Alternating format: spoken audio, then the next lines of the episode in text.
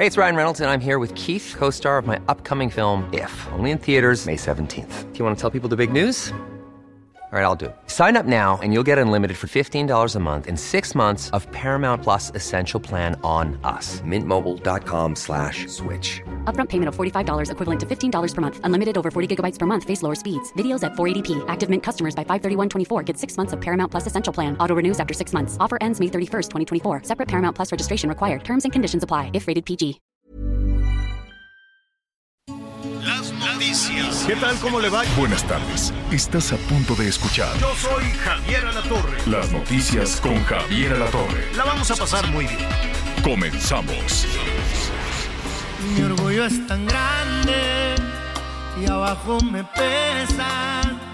No pienso humillarme, pero igual quiero que sepas. Deberías estar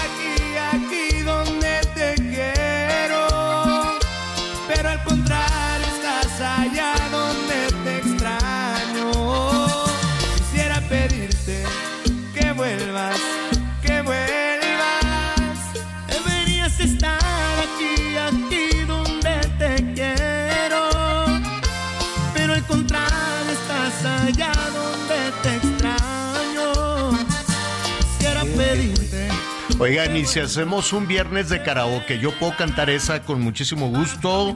Saludos, Hermosillo, Sonora. Es el Karim León junto con el grupo Frontera. Está buenísimo esto, no sé. Ya, ya no sé, pero es un poco entre banda grupero, cumbia, something. Pero está muy bien. Saludos en McAllen. McAllen, Texas. Qué gusto que nos acompañe 91.7 de la FM. Miren, nuestros amigos allá en McAllen, allá en los Estados Unidos, en Bronzeville también, en el 93.5. Qué gusto nos da que nos manden siempre sus, sus este, mensajes. Este, mm, todavía no tienen el, el calor ¿eh? de que tenemos por acá.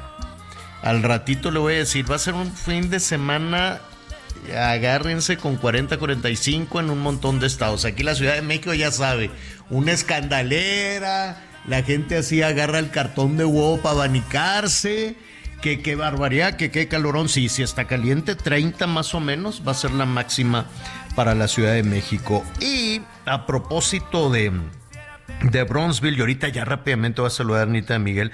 No me quites al Karim. Este, el grupo Frontera le va muy bien. Entonces, este, van a, les van a dar un premio. Ahorita le voy a decir muy pronto. En Edinburgh, Texas, acaban de nombrar el primero de marzo como el día del grupo Frontera. Qué bueno. Y les dan ese reconocimiento porque han puesto muy en, en alto el nombre de Edimburgo o Edinburgh, Texas. Este, no sé cómo, pero como lo han puesto muy en alto, pues les van a dar este premio. Qué bueno a los del grupo. Bueno, pues con su trabajo, como que no sabemos cómo. Bien y de buenas los saludamos esta tarde calurosona. Anita Lomelí, ¿cómo estás? Hola, querido Javier, amigos. Miguelito, pues muy bien, aquí escuchándolos. Mm. Este, y sabes qué también quería comentarles que hoy es el día de la, pues, más bien dicho, de no oír de, es que aquí lo tenía inventado. Ah, Día Mundial de la Audición. Ya entendí. Ah. Día Mundial de la Audición, porque Ajá. mira, de pronto, más las mujeres que los hombres, pues te haces una química sanguínea, una biometría hemática, vas al ginecólogo, no, vas al oculista, pero una audiometría también es parte de, Claro, de un chequeo anual, porque de repente con los audífonos inteligentes y los no tantos, no, este sí hay problemas en relación a, a la calidad de cómo escuchamos. Y, Y, y y no ha piensas tocado- que, y piensas que es normal, fíjate, Anita. Por Exacto. ejemplo, cuando necesitas lentes, pues te das cuenta, dices, ay, la letra chiquita, letra grandota, lo que sea. Y en las cuestiones de- del oído, piensas que es normal. Y por eso hay tanta gente gritona. Yo soy muy gritón. Yo soy muy gritón, pero sí cada año hasta se quedan así los doctores del, del check-up, del chequeo. Le digo, oye, ¿habrá forma de que le agregues ahí lo del oído? Y entonces vas con el otorrino y te- no, no, no, le dije eso, te, te lo agradezco, qué bueno que revisa las cuerdas bucales, el oído, todo esto, le dije, pero quiero este tema de audiometría. Ah, no, es que eso aquí se hace en otro lado, que no sé qué. Es muy difícil en los chequeos, es esta cabinita, ¿no? Es una cabinita donde vas escuchando diferentes, diferentes sonidos y bendito sea Dios, yo escucho casi, casi como el pipino, todo, ¿no? Así, pim, pim, todas las todos los sonidos, todas las frecuencias, me parece muy bien. Ah, de gritón, pues ya ni modo, pues eso ya, ya que ni qué. Pero muchas personas que no tienen una buena calidad en, en la cuestión de, de, de, de oído, por decirlo de alguna manera, son bien gritones, ¿te has dado cuenta?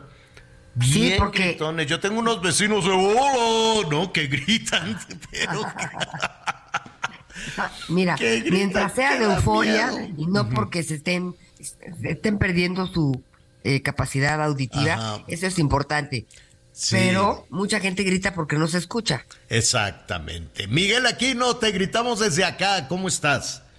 Hola Javier Anita, ¿cómo estás? Me da mucho gusto saludarlos, saludar a todos nuestros amigos aquí en la zona del sureste cuando ya son las 12 del día con cinco minutos. Fíjate que eh, yo apenas también me hice estudio, ese estudio tiene que en el mes de octubre, noviembre me lo hice, un estudio que por cierto es muy largo, es casi una hora en lo que te meten en esa cabinita. ¿Y qué crees que yo sí del lado izquierdo sí salí ahí con una con un bajón? Ah. Incluso hoy yo ya no puedo usar eh, de estos audífono. este audífonos de los de chuponcito que se meten. No, debo de debo de usar completos y ahora ya son los que ya son los que traigo Voy a precisamente sacar para unos de como esos, como los de Pero Jacobo. que es completo, como los de o sea, Jacobo completos que ya no que ya no se metan, sino son así Ah. este como una pequeña bocinita que están alrededor. Ese es el que son- traigo yo uh, justo en Así este es, momento. esos son de los que debemos. De hecho, bien, o estés bien o estén, esos son los que se deberían de usar según lo que me dijo claro. a mí mi, mi doctora. Sí, Sí, que, el de, sí. que el de chupón. Mándenme pues, una no. foto porque yo tengo de los que te metes hasta adentro y también ya no, ya no los Anita, aguanto. Eso no, no, no. No, de los como de Jacobo, de estos que usamos aquí en la cabina del Heraldo Radio, saludos Sí. al Heraldo. Este, de estos como, pues de diadema, ¿no? Sí. Y que, Puede tiene- ser, y que sí. son dos bocinitas con colchoncito de cada lado. Bueno, chéquese, chéquese la, la verdad. Y pues no está de más, mucho cuidado también con la higiene del oído, porque ahora la gente se mete el cotonete así, drale, drale, drale, y se puede lastimar. Así es que, este, eh, sí hay que tener esta, esta higiene, pero pues con, con mucho cuidado. Bueno, pues eh, ya saludamos a todos nuestros amigos, saludos en Jalisco también, vamos a tener ahí algo muy interesante para todos nuestros amigos, saludos en Nuevo León, en fin, en todo, en todo el país. Este eh, fin de semana, eh, ah, bueno, rápidamente, antes de que se nos vaya, a ver si vamos instrumentando para una parte de los viernes. El viernes de karaoke, y ni modo, Anita, vas a cantar, Sí, ni modo, sí. Miguelón. Ya, ya, ya me estoy cantar. preparando. No sé Sí. si escuchan mi, mi voz cada vez más. Estás bien sensual. mocosa, estás bien mocosa. Se me hace que estuviste en la Asamblea Legislativa de la Ciudad de No. México. No, no, no estuviste tú ahí. Porque se dieron un agarrón las diputadas. Qué boquita. Y se dieron así de cachetadas. Quétate, te odio. Yo digo, ándale, si vas. Entonces han de haber amanecido súper roncas. Le adelanto tantito. La verdad es que sí me dio risa. Ya ves que los políticos se andan hurgando, se andan buscando para decirse cosas en la tribuna, el que sea. ¿Por qué no suben unas diputadas de Morena a la tribuna en la asamblea local, en la asamblea de la Ciudad de México? Que está, es un edificio bonito hasta eso.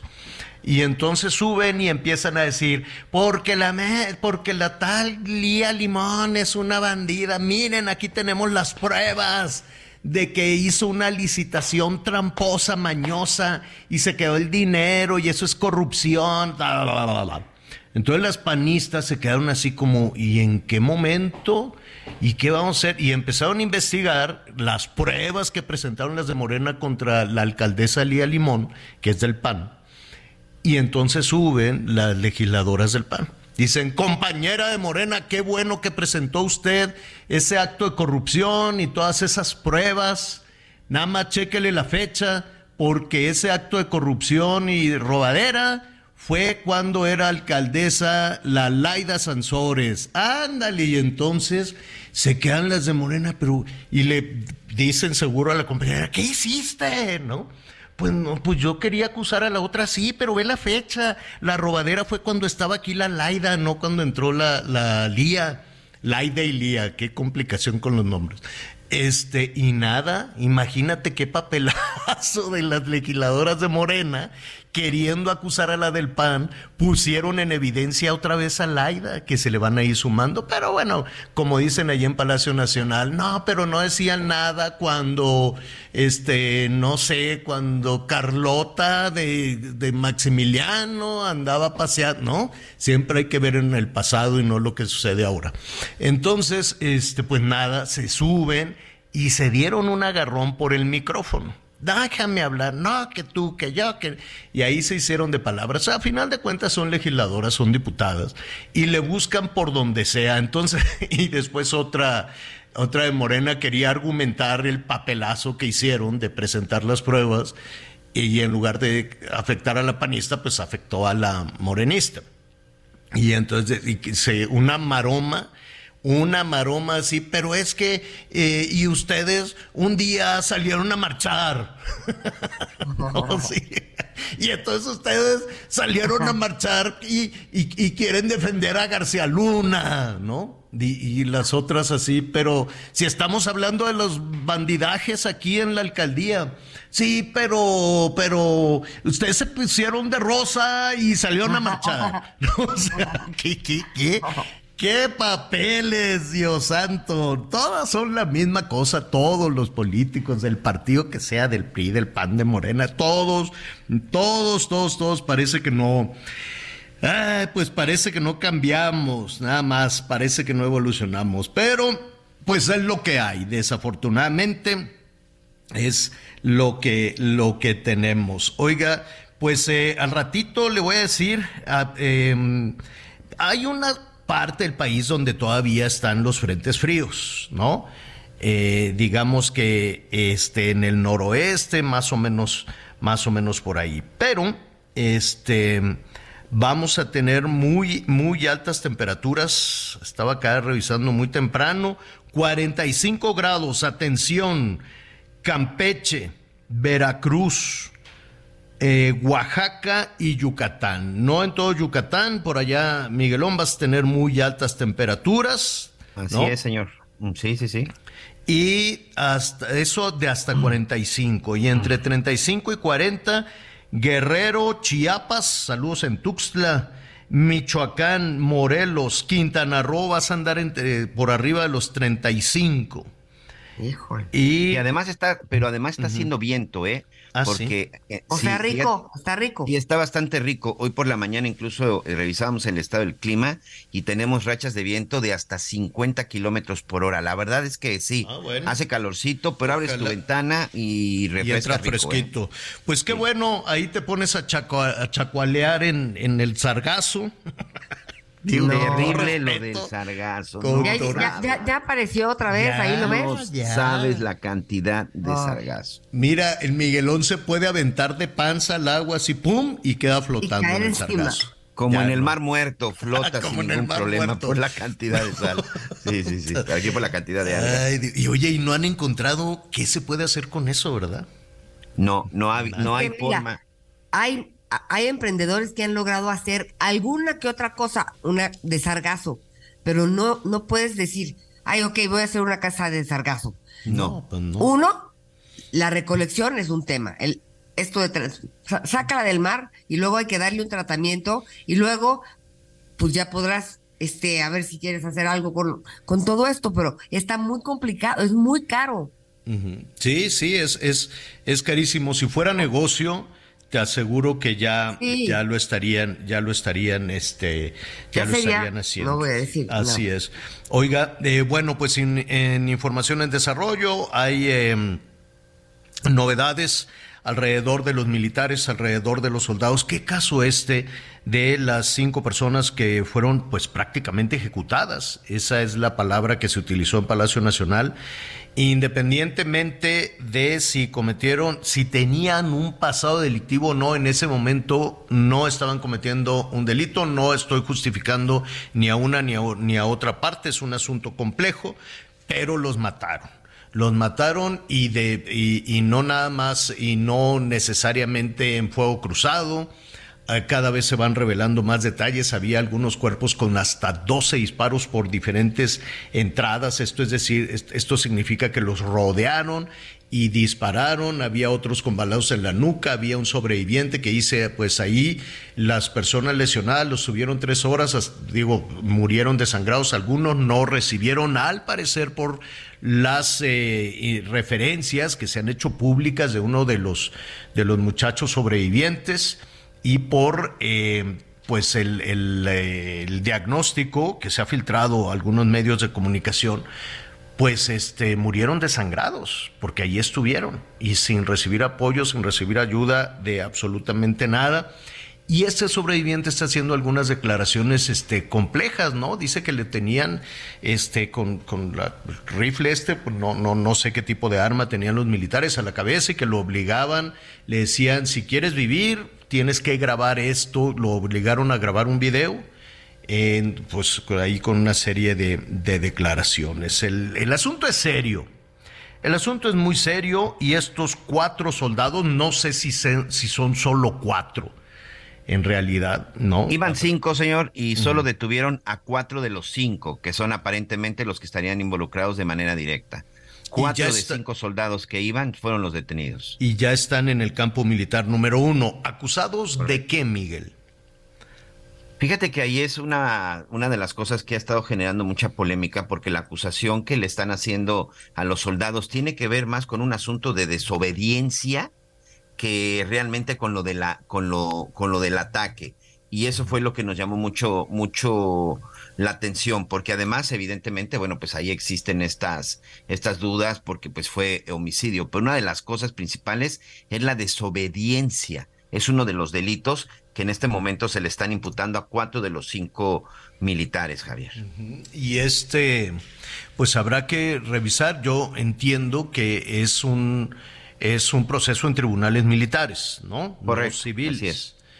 Y, y pues más o menos allí investigado y el cargo de desobediencia pues puede tener penas que pueden ser de un año, digo, otras que pueden ser mucho más eh, severas. Claro que para los civiles pues nos cuesta trabajo entender, ¿no? Que alguien que ejecutó a cinco personas se le acuse de desobediencia. Así es, es desobediencia y delito del fuero militar.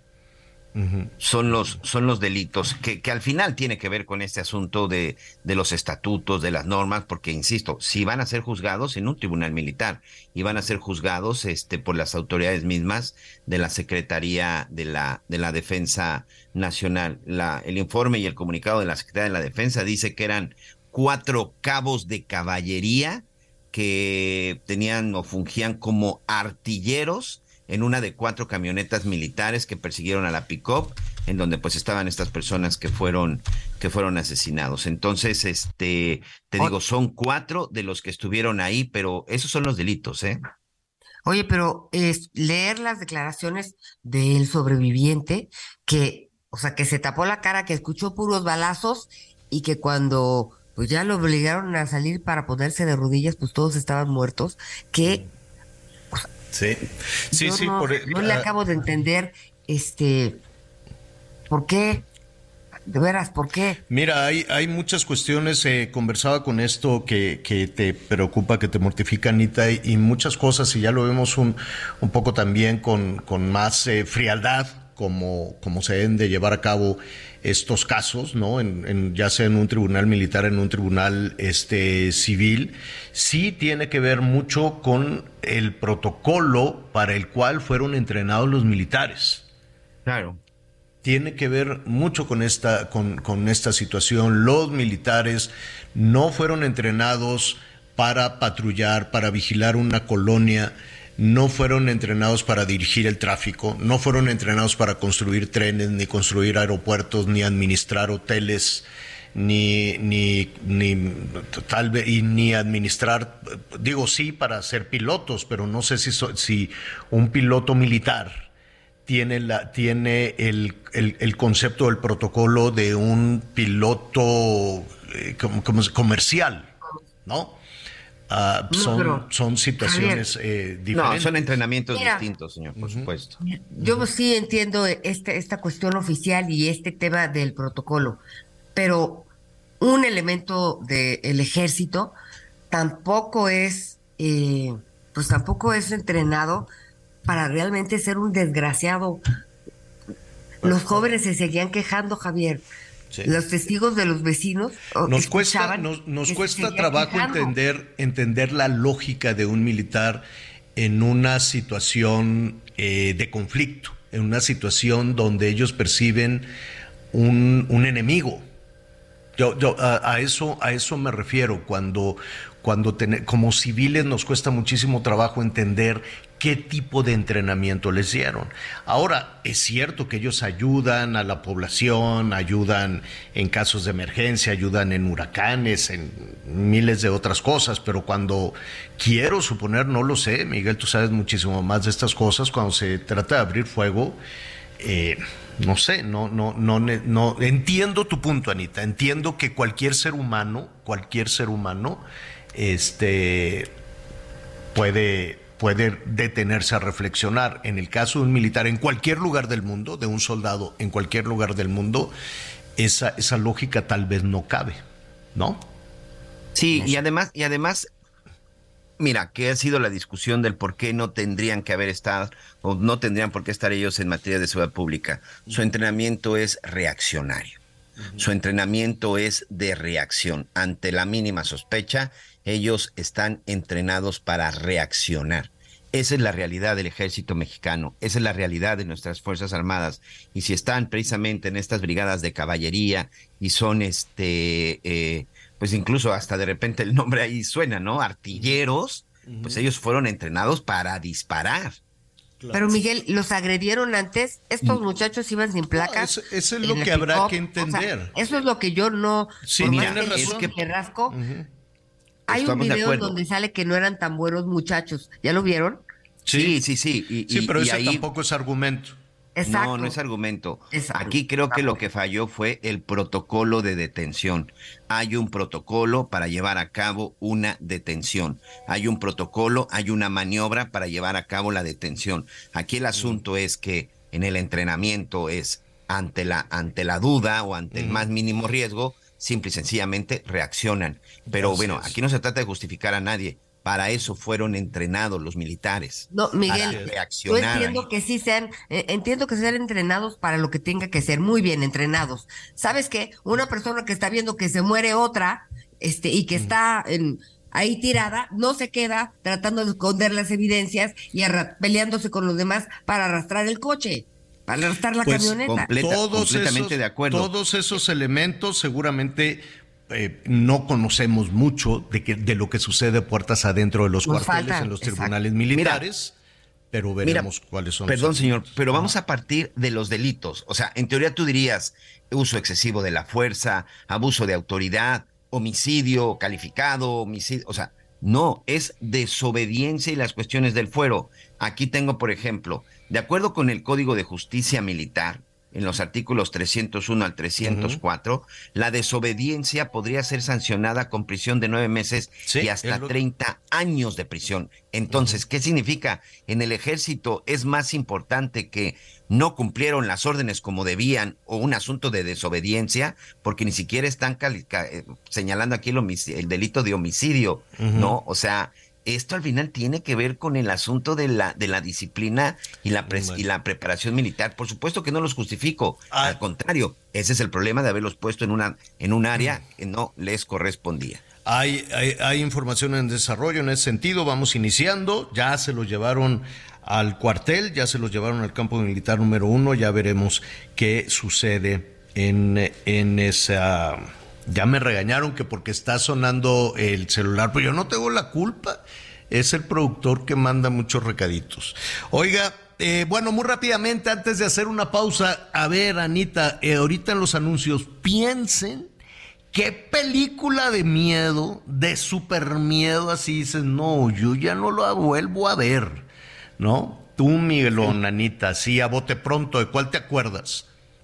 Así que digan, ¿no? Bueno, El exorcista. El Yo también el Exorcista, Exorcista qué 1 miedo. lo vi escondida, a escondidas en el autocinema. Ajá. Ca- casi me da un infarto. Oye, Yo dije, ¿cómo? con razón no me dejan venir al autocinema esta maldita película porque sí te da miedo. Y Tiburón La- 1. Digo, bueno, Oye, era y chiquita, la pero de- ¿cómo se Tiburón 1 llamaba? me aterró. Aquella de, de con la, ah, no, la, la Diana Salazar era novela, ¿verdad? Era Lucía Méndez. Ese, no, con este, bueno, vamos a hacer la pausa y ahorita le digo, uy, unas de miedo mexicanas. Conéctate con Javier a través de Twitter, arroba javier-alatón. Sigue con nosotros. Volvemos con más noticias. Antes que los demás. Todavía hay más información. Continuamos. Consiéntete con la maestría y calidad milimétrica de nuestros sistemas de descanso. Te mereces un Posturpedic. Las noticias en resumen. Dos personas fueron ejecutadas tras una balacera frente a una escuela preparatoria ubicada en Cajeme, Sonora. De acuerdo con el reporte, la balacera ocurrió en la colonia Infonavit, frente a las instalaciones del Betis del CETIS 37. La refriega causó pánico entre los estudiantes. Sin embargo, no hubo lesionados. Después de los hechos, eh, se suspendieron las actividades en la institución. El Congreso de Puebla aprobó la reforma para tipificar y sancionar los ataques con sustancias químicas hacia las mujeres, también conocida como ley ácida. De esta manera, se podrá considerar como tentativa de feminicidio las agresiones con químicos como el ácido u otros corrosivos que puedan ocasionar lesiones. Hoy el dólar se compra en 17 pesos con 43 centavos y se vende en 18 con 44. Siente el máximo confort de un abrazo a todo tu cuerpo. Te mereces un Posturpedic.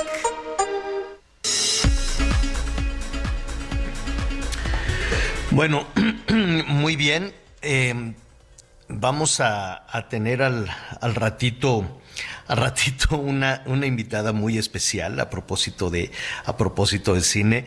Eh, ya pues, nos están mandando también algunas de las, algunas de las, de las este, películas. Más negro que la noche, sí.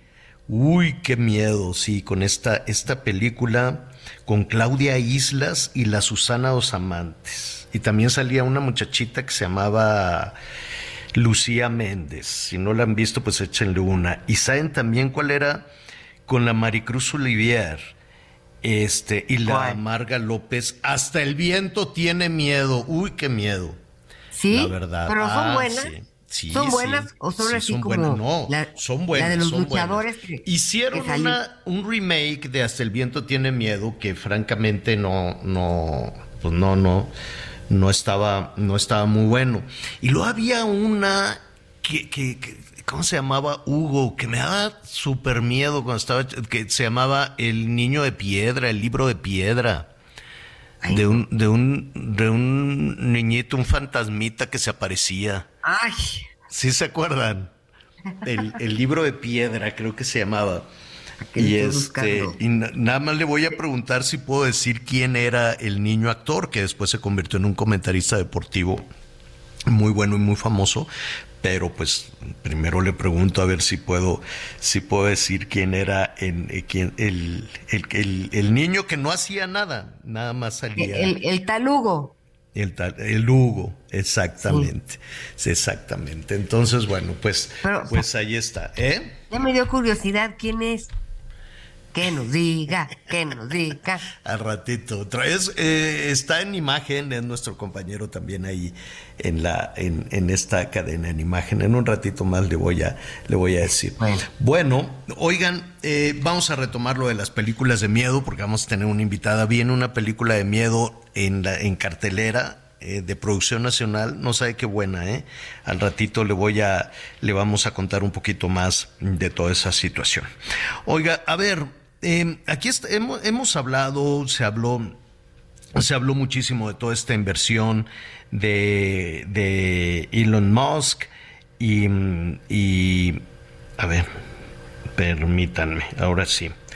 Este, hemos hablado de toda esta inversión de, de Elon Musk en, Nuevo León, ¿no? Esta planta de Tesla, y se llevaba mucho la discusión hacia el tema político, ¿no? que si lo iban a poner en un, un, estado con un este gobierno de oposición, que se lo iban, que si quería mejor el gobierno federal ponerlo más del lado de Morena que del lado de, de Movimiento Ciudadano, de cualquier otro partido, sí, claro cualquier gobernante quiere este, sacar raja de, de, cualquier tipo de inversión, ¿no? Y decir, miren, ya ven, gracias a tal y cual. Superada esa situación, superada las situaciones políticas y las situaciones electorales que son tan necesarias en un país como el nuestro, que siempre, siempre, siempre hay elecciones, este, empezamos a ver con mayor claridad las ventajas que pueda tener todo esto, independientemente de la generación de empleos, que son empleos importantes, no sé cuántos, porque pues con las nuevas tecnologías en realidad uno se imagina estas plantas con miles y miles de trabajadores, donde se van ensamblando los coches y todos tienen una responsabilidad. Bueno, pues ahora todo ha avanzado, el desarrollo tecnológico, y hay muchos robots. Yo conozco eh, algunas plantas automotrices en diferentes eh, partes de, del país, donde pues los robots hacen muchísimo, atrás de cada robot evidentemente hay ingenieras, hay ingenieros, hay un, hay un número muy importante de personas trabajando. El hecho es que esta planta, además, esta más otros, eh, más, más, eh, otras inversiones, necesariamente, como incluido Dos Bocas, eh, incluida la refinería de Dos Bocas por todo el desarrollo, hay ingenieros de, de ¿cómo se llama?, de Inglaterra, muchísimos, hay equipo que ha llegado de la India, equipo que ha llegado de Corea, este, con muchísimo talento que esperamos que se desarrolle y se quede también en México. No, fíjese nada más, tenemos las dos caras de la moneda, los combustibles fósiles en una, en una, en dos bocas, eh, con un proyecto enorme. Y por otro lado, las cero emisiones. Tenemos las dos caras de la moneda. ¿Cuál tiene más futuro? Pues el futuro inmediato seguirá siendo los combustibles fósiles en nuestro país, pero el, futuro, no, no, el, presente, digámoslo de alguna manera, pero el futuro inmediato son las cero emisiones. Hay quienes dicen, bueno, para cuando acaben la refinería, para cuando esté la refinería, pues van a salir también más plantas con vehículos cero emisiones y ya no va, ya, ya estaremos enfocados más hacia el futuro.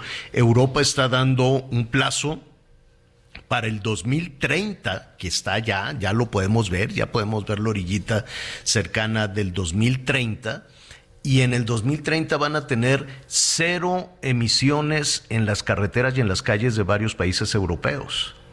Entonces, pues imagínese, ¿no? Tanta inversión en combustibles fósiles para que la tecnología se mueva hacia otro lado. Eso, eso es lo que hay que reflexionar. Y por otro lado, también hay que reflexionar en las oportunidades que se abren para, para muchísimos jóvenes.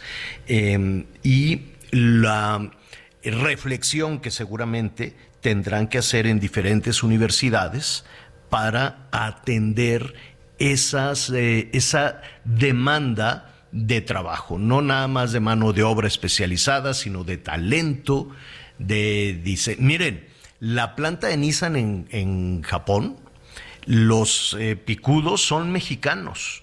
Los que diseñan, por ejemplo, eh, los eh, vehículos que van a sacar dentro de cinco años, por decir algo, son mexicanos. Me, me, estaban diciendo, es un mexicano el que está allá. Hay, hay mexicanos que tienen un prestigio enorme en ese sentido. Y por eso es importante que las universidades todas se replanteen lo que está demandando la industria, lo que está eh, demandando después de la pandemia, ¿no? Toda esta eh, situación, dice el gobierno mexicano que ahora, pues, que ahora van a traer, imagínense, médicos de Venezuela. Hágame usted el favor. Entonces, bueno, hay, hay, muchísimas cosas que hay que replantearse. Sabemos hacer vacunas, sabemos hacer respiradores, tenemos las doctoras y los doctores suficientes. Es decir, en estos dos o tres años han pasado una cantidad de cosas en México y en el mundo que necesariamente estarán obligando a replantear el conocimiento y la formación de profesionales en las universidades. Y quienes están trabajando mucho en eso, por eso eh, estaremos también revisando los planes de estudio. Y hoy me da muchísimo gusto saludar al doctor Alfonso Petersen Fará, vicerrector de Ciencias de la Salud de la Universidad Autónoma de Guadalajara. Qué gusto saludarte, doctor. ¿Cómo estás? Igualmente, con unos saludos a ustedes, muy buenas tardes para todos. Oye, están de aniversario, están de celebración. Antes que otra, antes de, de, entrar a otros temas, cuéntanos cómo van a celebrar este 88 aniversario de la Universidad Autónoma de Guadalajara.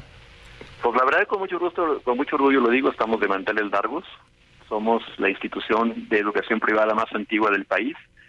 Como lo acabas de mencionar, estamos cumpliendo 88 años y estamos muy contentos de ser una comunidad educativa, pues que sin duda ha tenido una permanencia durante todo este tiempo, pero con una visión no solamente de crecimiento, sino particularmente de participación social muy relevante. Ahora, en, en estos eh, 88 años yo me quiero imaginar que la evolución, en, eh, ahora sí que en los planes de estudio ha sido enorme. Hay algunas constantes, quiero suponer, ¿no? Bueno, sin duda. Nosotros somos una institución educativa que nació de un movimiento de estudiantes, precisamente uh -huh. a favor de la libertad de cátedra. Uh -huh. Esto, pues lógicamente originó que nuestra universidad, pues era una universidad que tiene muy claro cuáles son sus principios, sus valores y de manera muy particular su proyección futura.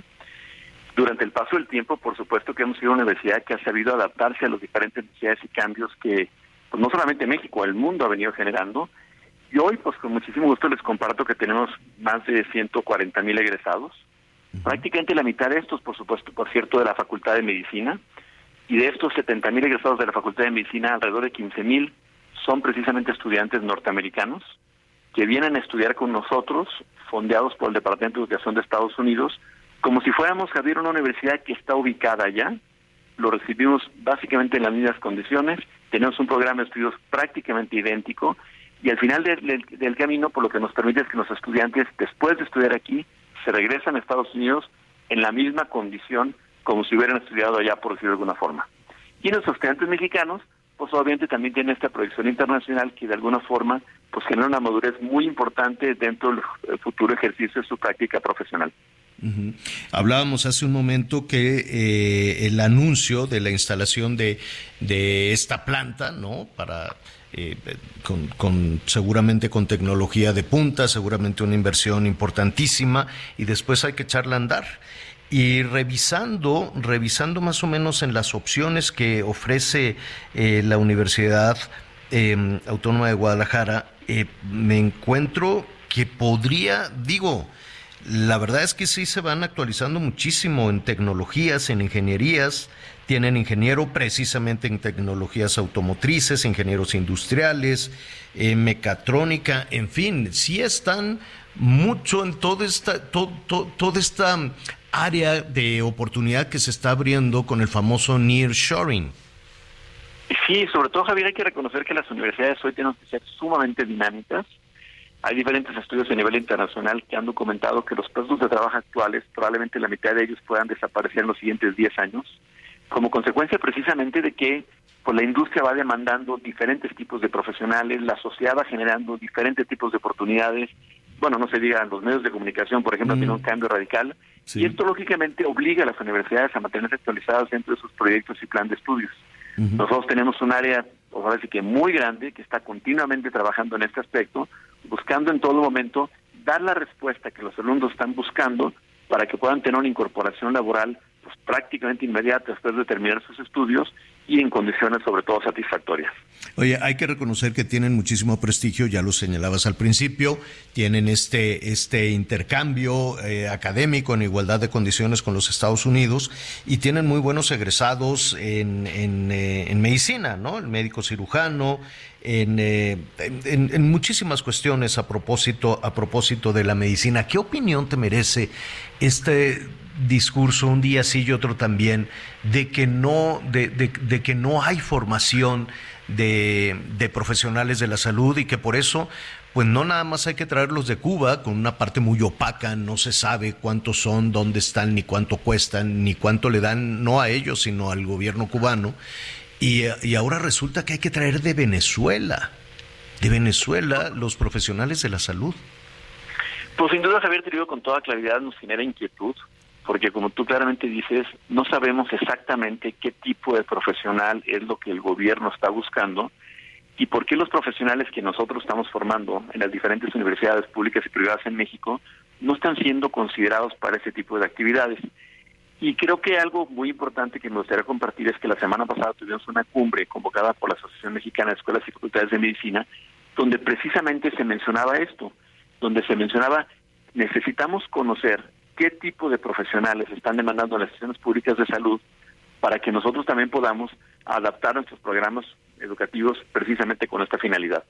Porque yo creo, y te lo digo con toda franqueza, que todas las escuelas que formamos médicos no le hemos fallado a México en formar gente capacitada, en formar gente responsable, en formar gente honesta y sobre todo gente comprometida con su entorno.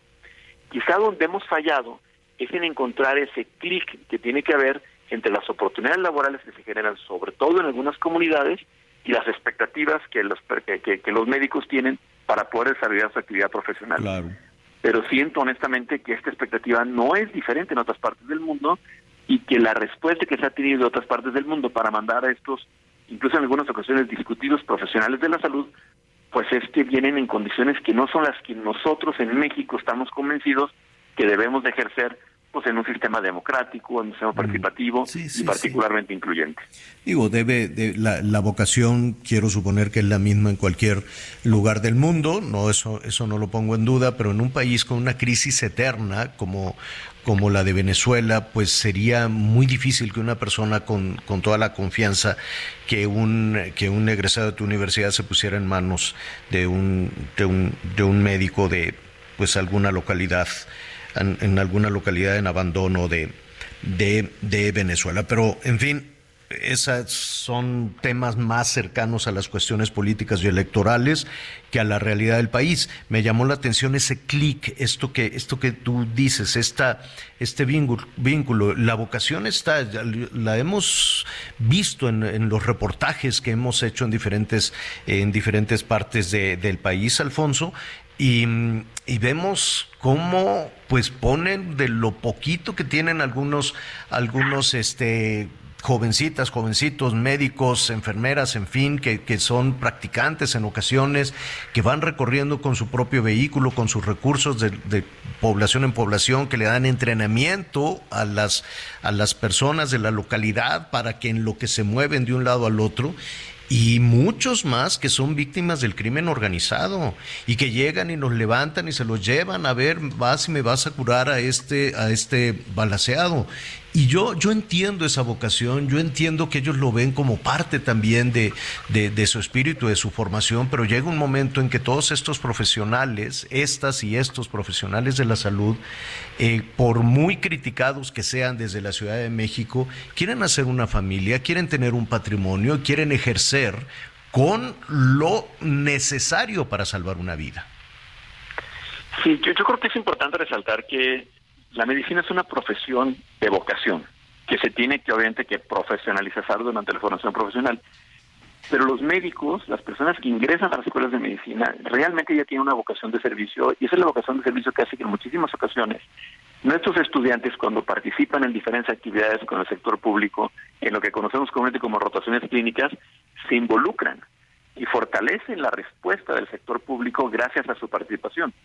Quizá los de primer semestre tomando la presión arterial y disminuyendo un poquito la carga laboral las enfermeras, a lo mejor los de segundo semestre ayudando a tomar sangre, conforme van evolucionando dentro de su formación profesional, también van evolucionando dentro de su participación activa dentro del, del tratamiento de las personas que acuden en busca de una respuesta en el sector salud. Y un ejemplo muy importante de esto es el que tú mencionas, Javier, es el servicio social.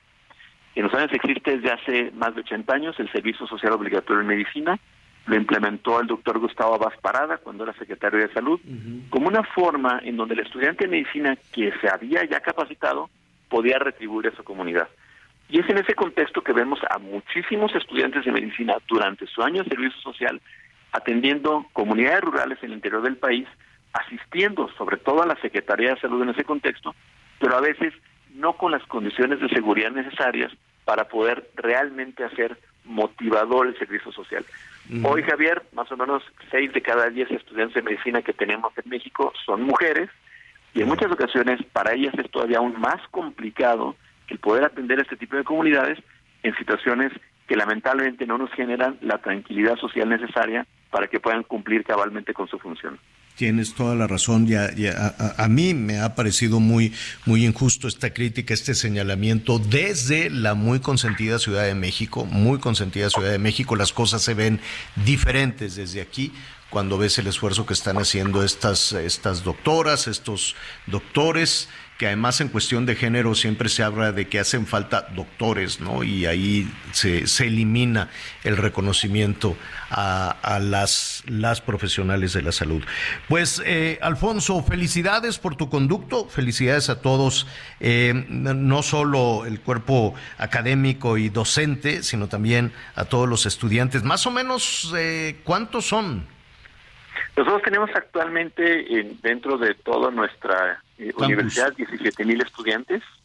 Hay que decirlo, somos el sistema educativo privado más grande de todo Jalisco porque tenemos estudiantes en diferentes niveles de formación profesional. Nosotros como sistema educativo tenemos estudiantes desde preescolar hasta doctorado, de tal manera que podemos atender los diferentes niveles de formación que los estudiantes demandan actualmente en nuestro país. Pues felicidades a todos. Este, no sé, van, va a haber fiesta, va a haber baile, va a haber concierto, este, ¿qué van a hacer? No, no, baile formal, pero sí una convivencia sana, propositiva y particularmente siempre durante estas fechas, pues hacemos un recorrido de la que ha sido la historia de nuestra universidad, porque queremos que no se pierda el espíritu universitario que nos dio origen y queremos dejar muy claro que también estamos viendo para el futuro. Bueno, muy bien. Pues felicidades a toda la comunidad. Muchísimas gracias por esta conversación. Y bueno, pues nada, a seguir, a seguir adelante y nos mantendremos en contacto si nos lo permites. Muchísimas gracias. Los agradecidos somos nosotros. Un abrazo y muy buenas tardes. Es el doctor Alfonso Petersen Fará, vicerrector de la Universidad Autónoma de Guadalajara. Sí, es toda, es toda, es toda una institución. Oiga, eh, nos siguen, nos siguen llamando las películas de miedo. Ya me acordé cuál era, no, no era la, esa era una novela, era la del maleficio, ¿se acuerdan del maleficio? Ah. Pero no era de mucho miedo, o sí, sí era. la película del maleficio, yo, es la, esa la que se le movían los ojos a los cuadros y se le ponían los ojos rojos a, Ernesto Alonso, ¿no? Exacto. Esa era la novela. Por eso. Bueno, que después también se hizo película por el éxito. El Maleficio era una película, sí. Qué bárbaro.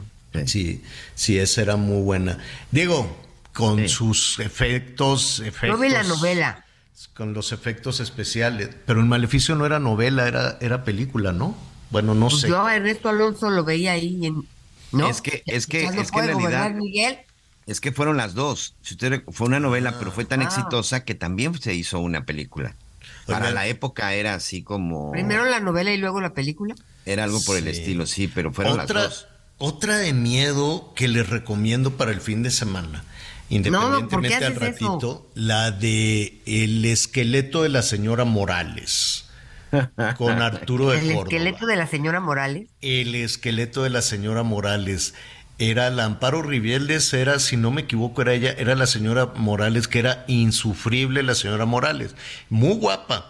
Y entonces eh, eh, el Arturo de Córdoba, pues la quería mucho, pero era como taxidermista, algo así. Y la mujer lo criticaba un día así y otro también, ya lo tenía harto. Y, ya, y tenía una bola en la rodilla.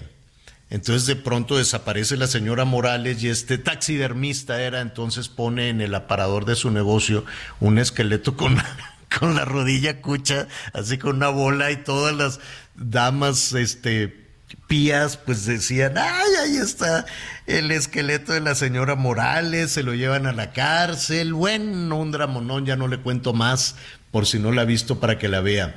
Eh, ¿Qué más? Ensayo de un crimen no, no, no, de Buñuel. Ah, justo con Ernesto Alonso, precisamente. Entonces él te, suponía, abría su cajita de música y decía, pues es que yo tengo el poder para matar a la gente. Entonces, como desde niño abrió un día la cajita y le caía mal la maestra y la maestra se murió, pues creció ya con eso el Ernesto Alonso. Entonces, Oye. gala, es de Buñuel, muy buena. Mm. Santa sangre, santa sangre, me están diciendo por aquí un par de abuelitas que son mis vecinas. Tanta- Santa sangre. Santa Ta- sangre. Santa De Alejandro, una historia de Alejandro Jodorowsky. Jodorowsky. Ah, pues no la he visto, pero la No voy a ver. ni hablar. Pero la voy a ver. ¿Estás? ya- no, ¿No será COVID, Anita? No. Llevo dos semanas, ya me hice tres pruebas porque quiero ver a mi nieta y Ah. pues me sale negativo, pero nada más es, Que es ya un está, yo creo que ya el bicho ya está muy diluido. Vamos a hacer una pausa, volvemos. Deberías estar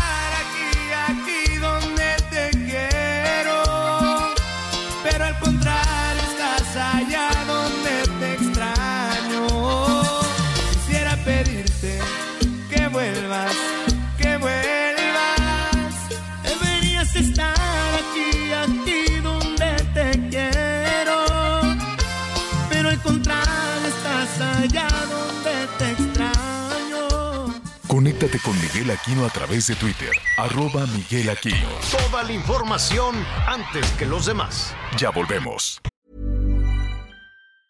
Hey, it's Ryan Reynolds, and I'm here with Keith, co star of my upcoming film, If, only in theaters, May 17th. Do you want to tell people the big news? Right, I'll do. Sign up now and you'll get unlimited for $15 a month and six months of Paramount Plus Essential Plan on us. Mintmobile.com slash switch. Upfront payment of $45 equivalent to $15 per month. Unlimited over 40 gigabytes per month. Face lower speeds. Videos at 480p. Active Mint customers by 531.24 get six months of Paramount Plus Essential Plan. Auto renews after six months. Offer ends May 31st, 2024. Separate Paramount Plus registration required. Terms and conditions apply if rated PG.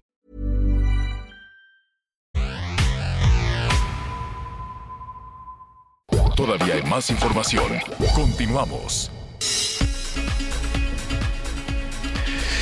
Bueno, oiga, hay un escandalazo, escandalazo en Colombia, eh, que está alcanzando al presidente de ese país, Gustavo Petro, muy amigo de gobierno, del gobierno mexicano. Pero pues ya ve. Un como- ex guerrillero del M19, por cierto, Gustavo Exguerrillero Petro. del- ¿eh? el Gustavo Petro, y ahorita anda peleándose con este Bukele, el del Salvador, andan agarrados del moco entre los dos. Traen un desorden. Bueno, la ex esposa de Petro, al ratito le voy a contar de eso, dice, uff, si yo hablara de todo el dineral que andaba agarrando mi ex marido, no sabe. Entonces le está acusando de que es bien mañoso. Y entonces surgieron algunas acusaciones de que eh, el hijo de Gustavo Petro andaba agarrando dinero de los malos, que andaba haciendo ahí acuerdos con los narcotraficantes. A su sobrino, ¿no? Es a su hermano y al hijo de su hermano, ¿no? Ah, ah, sí, perdón, Sí, a su sobrino, a su sobrino. Es a su hermano y no, Y al hijo de su hermano. es no, al a hijo. su hijo, a su Esa- hijo. le pidió el- a- al fiscal investigar a su hijo y a su hermano por supuestos ofrecimientos al narcos. Exactamente. El nombre es Juan Fernando Petro. Exactamente.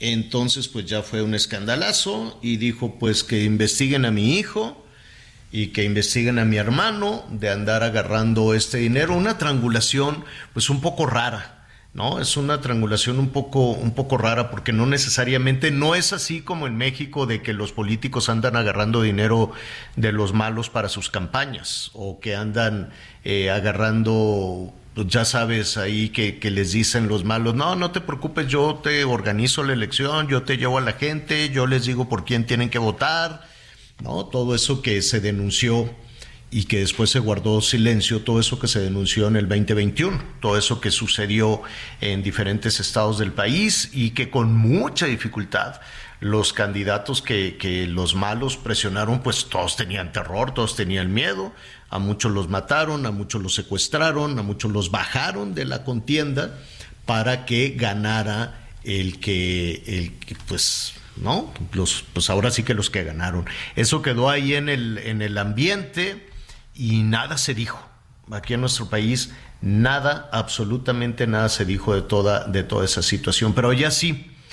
Entonces todo esto pues ha sido verdaderamente un escándalo que alcanza precisamente al hijo del presidente. ¿Cómo se llama Anita? Nicolás, ¿verdad? El hijo del presidente. Se llama Nicolás Nicolás Petro, Burgos. sí. Además es diputado. Entonces, este, pues nada, el jueves, el jueves fue ya el escándalo. Este, además está la ex esposa, eh, pues hablando de toda, de toda esta situación. Eh, se llama Daisy Vázquez, la ex esposa. Ah, le dicen Day, Day Vázquez. Lo acusará de haber recibido dinero de dos narcotraficantes. Eso, para campaña. financiar la campaña. Así es. Para financiar la campaña. Le digo que en este, que en este tema. Pero la campaña de él mismo, de Petro. Sí, sí, sí. Sí, sí, por su sí, papá. sí, sí. No, Sí, bueno. Sí. No, el Sí, tema sí, es sí. que eran narcos. Ahora a ver qué. Y, y ahora, a- ahora a ver qué va a pasar. Oye, Javier, y hoy escuchando en la mañanera. eh, uno se tiene que bañar y todo, no es posible estar viendo la mañanera porque si no ya no hace uno nada. Pero en eso que me metí, ya me estaba secando el cabello, eh, de repente empiezo a ver que el presidente utiliza unas conversaciones de donde estaba la maestra Alberster Gordillo hablando del- de un tema de las elecciones en el 2006, me parece. Sí, en el 2006. Este, bueno, y hay cosas que salen de chats que eran primero pri- priistas o panistas o perredistas y que luego se cambiaron de bando, ¿no? A- ahora que se, se, se hurgan en tantos, en tantos rincones las informaciones, pues salen las pantallas de chats de, de, lo- de los que antes eran sus amigos horrible. Yo decía, qué, qué terror, de veras, que un día es tu cuate y dices, no, me cae regordo el fiscal, ¿no? Y en el ot- a los tres meses ya es del otro partido y ya tiene información tuya confidencial. Una no, cosa. no, pero no entendí. ¿Qué, qué hicieron? ¿Ventanearon a, a Elvester? A todo Sí, el mundo. a creo, que hoy, creo que hoy en Palacio Sí. había mucho enojo con muchas personas, ¿no? Pues sí, este, pero te digo que en- entre que me bañé y salí, ya escuché eh, que estaban viendo en, en la pantalla de la mañana, pues chats, chats que, que hablaban en torno a ese, a, a esas elecciones y también eh, la llamada telefónica que le hace el Bester, eh, me voy a acordar en dos minutos a quién, este, pero terrible, terrible, terrible, terrible. Y ¿Por qué terrible? pues, pues terrible que hoy, haz de cuenta, oye Javier, ya no soporto a Miguel Aquino. De veras, qué cosa tan tremenda. Ay, tenle paciencia, lo queremos mucho. Sí, sí, sí, sí, sí, pero trae una actitud. Y, y, de- y tú y yo dejamos de ser amigos. Pasa el tiempo y entonces tú le enseñas esos mensajes a Miguel. Así hace, así, así hacían hoy en la mañanera, con unos, unas comu- com- comunicaciones de Manuel Espino. ¿Lo ubican? Sí, el Bueno. panista. Ujú. Sí, que ahora está acá como director de Conalep, de los Exacto, Conaleps. Sí, sí, sí. Exacto. Entonces, pues en su momento, como uno, como un líder de su partido, pues manejó mucha información confidencial, o por lo menos la confianza que él pensaba de, de sus amigos, ¿no? O los, la confianza que podrían tenerle.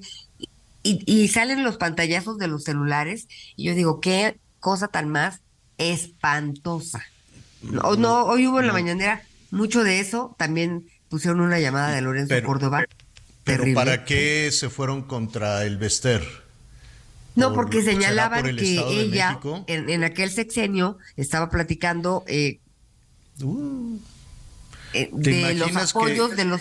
Todo es, como dice el amigo, ¿no? Ya sabes que tenemos controlado el sector 44, por acá tenemos una encuesta, tantos puntos, ta- cada quien con sus estudios y sus eh, investigaciones Bueno, pues ya sabemos que, el- que el magisterio hasta la fecha se maneja electoralmente. Digo, con todo respeto, con todo respeto a los profesores, a las profesoras que tienen esa vocación y que hacen unos esfuerzos enormes por sacar adelante la educación de los niños, sobre todo después de dos años perdidos, que parece que, que- que esa debería ser la preocupación. ¿Qué hacer con los dos años perdidos de las niñas, de los niños? Pero pues si todavía estamos atormentados, es que un día resulta que Maximiliano le puso el cuerno a Carlota en el, en el rancho que tenían allá en Veracruz y cómo era posible que por eso los conservadores son tan ojo alegre y que, no, o sea, hoy decía ya que es- es, hay que- es hay un que- enigma, es un enigma cuántos recursos tienen los fideicomisos del INE. Entonces, en función de eso, pues ya se suscitaron muchas cosas, este, y que la reforma electoral, pues es el fin de la burocracia dorada en el INE, por ejemplo.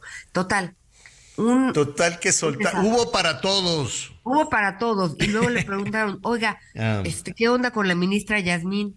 ¿No? Y también dijo, miren, ese es un escándalo que está a la altura de, de como de eh, García Luna. Este, Que tiene que ver. García Luna con. No, que es más escándalo la maestra que García Luna. La, la ministra, el problema de plagio de la ministra, que el, el juez, el juicio de García Luna y, y- y las conclusiones del juicio, que es culpable por cinco delitos. Pero todo, todo, todo, y sacaban los trapitos de media. Yo decía, bueno, este, Yo creo que. Yo creo que este había algo de había algo de enojo. Bueno, lo, lo vamos a organizar y con mucho pero por gusto. lo del INE, ¿crees que era? Pues por todo. Hay, hay, varias cosas, hay preocupación por el Estado de México, hay, hay, muchísimos temas. Acuérdense que el partido de la maestra está apoyando a la candidata del PRI. Entonces, este puede ser, ¿no? Puede ser que por ahí venga también esta, esta parte. No, no, no lo sabemos. Es un asunto. La, el pensamiento político es muy complejo. O para nosotros, para los ciudadanos, nos cuesta, nos cuesta un poquito eh, de más trabajo saber cómo es que llegan a esas conclusiones o, o cuáles son los detonantes de los detonantes del enojo. Bueno, eh, estaba comentando entonces rápidamente, este que eh, hay noticias, información en desarrollo allá en Colombia. El presidente de Colombia, Gustavo Petro, ya pidió a la Fiscalía General de Colombia que investiguen a su hijo y que investiguen a su hermano para establecer esa responsabilidad de corrupción. A ver, ¿cómo, ¿cómo está la historia? Empezaron a filtrarse algunos datos de que desde la campaña los hijos de, el hijo de, de ¿cómo se llama?, del presidente Gustavo Petro, pues se reunía con muchísima gente y ya se de cuenta que le decían, oye, pues si quieres yo te puedo acercar con el candidato, yo te puedo acercar con mi papá, pero pues este, una lana. Y, les decía, es para la causa, una contribución para la campaña. Y nada que llegaba a ese dinero. Entonces, eh, eso es a grandes rasgos lo que la ex esposa, lo que la expareja que estaba, pues evidentemente tienen muchísima información las, las esposas. Entonces ella Y dijo, está muy furiosa también, ¿no? y está muy furiosa. Y entonces, eh, lo cual, eh, vaya, digo, no, no, no sé si la, si la ira te lleve a hacer unas declaraciones tan delicadas, ¿no? Entonces, que recibió dinero, por ejemplo, de, mm, de algunos narcos, este son personajes con- con- conocidos allá, el turco Ilzaca, el hombre Malboro, así les dicen a estos, ¿no? Este, a estos eh, narcotraficantes.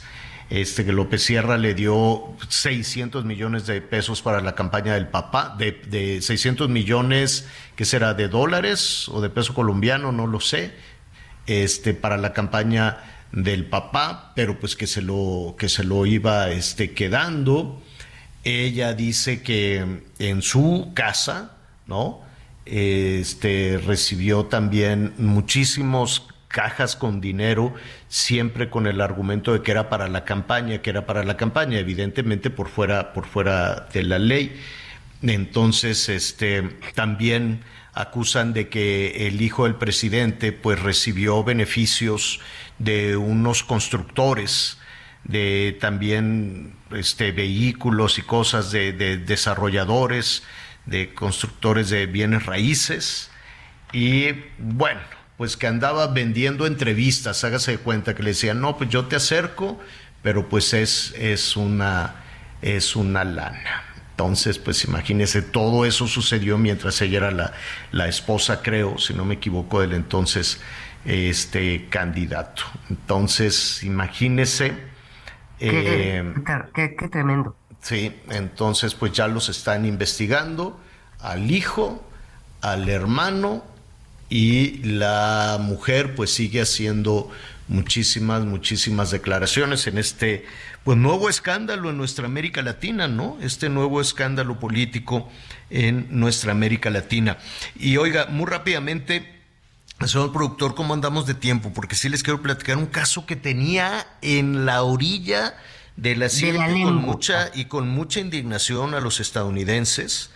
Este era el caso, Anita, de un abogado que, que si tú decías que qué puede pasar por la mente de un soldado para eh, este, ejecutar de esa manera a los de Nuevo Laredo, pues la mente criminal ah, tiene unos caminos insospechados, ¿no? Y por eso cada vez, cada vez nos sorprende. Este es, mira, es un abogado, lo detuvieron, ya fue el juicio y, estaban dando la, la, condena, iba a ser esta mañana, ya fue. Un abogado muy conocido en Carolina del Sur, Alex Murdoch. Alex Murdoch. Entonces, pues hubo un caso, hubo un crimen terrible en su casa, ahí en Carolina del Sur. De pronto, pues llegó alguien, le disparó a la esposa y al hijo. Él tiene dos hijos. Entonces a la esposa y uno de los hijos llegó alguien y ahí pues, los tiraron, estaban en el jardín por donde estaban las, las perreras, tenían unos perritos, no sé qué. Bueno, un crimen terrible, llegó la policía y empezaron las investigaciones.